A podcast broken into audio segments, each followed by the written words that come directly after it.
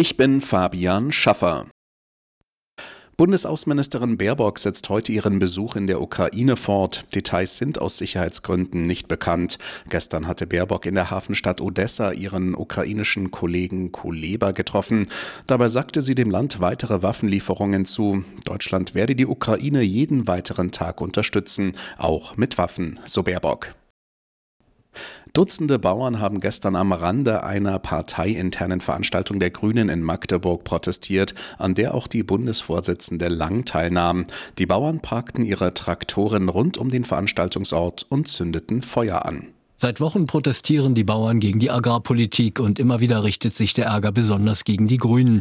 Diesmal gibt es schon bei der Ankunft von Parteichefin Lang am Veranstaltungsort in Magdeburg Pfiffe, Buhrufe und ein Hubkonzert.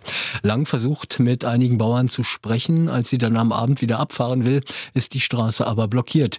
Die Polizei muss eingreifen. Lang sei aber nicht gefährdet gewesen, heißt es. Festnahmen gibt es offenbar nicht. Thomas Borg, Nachrichtenredaktion.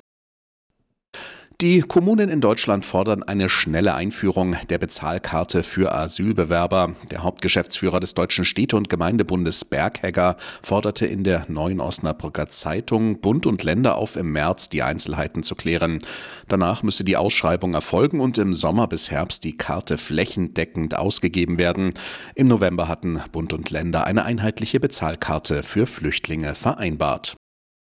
In den USA ist Donald Trump der Präsidentschaftskandidatur der Republikaner einen weiteren Schritt näher gekommen. Bei der Vorwahl im Bundesstaat South Carolina setzte er sich gegen seine Konkurrentin Nikki Haley durch.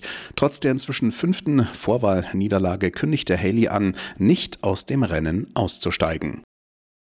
Frauen im Alter zwischen 18 und 45 Jahren sind einer Studie zufolge überproportional häufig von Post-Covid betroffen. Laut der Untersuchung, die auch vom Bayerischen Gesundheitsministerium gefördert wird, sind bei Patienten zudem ganz unterschiedliche Organe betroffen. Ressortchefin Gerlach erklärt, die Versorgung von Menschen mit Long- und Post-Covid sei nach wie vor eine Herausforderung.